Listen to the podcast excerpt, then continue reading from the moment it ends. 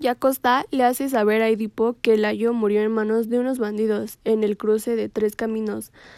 Pero Edipo temía hacia las profecías que tenía el oráculo, ya que él había predecido que Layo y Acosta tendrían un hijo que mataría a su padre. Para evitar la profecía se deshicieron de la criatura, que en su juventud Edipo Rey había recibido la profecía semejante que dictaba el oráculo. Por esa profecía se alejó de Corinto. En ese alejamiento Edipo mató a una persona en el cruce de tres caminos, pero aún así temía por el asesinato de Layo, pensando que él mismo era el asesino de Layo.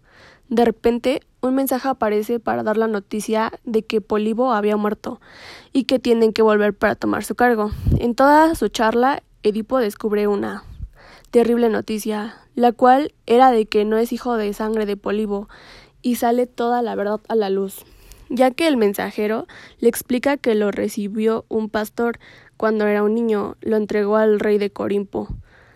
Finalmente hicieron comparecer al pastor para que confesara que el niño era hijo de Layo, Layo confió en el pastor hasta el último, se arrepintió de matar al niño y se lo entregó al humilde mensajero, sabiendo y confiando que se lo llevaría lejos. Ante la terrible verdad, Yacosta se suicida.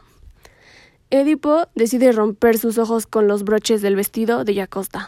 Finalmente quedó ciego para no poder ver a sus padres a los ojos en el Hades cuando muera.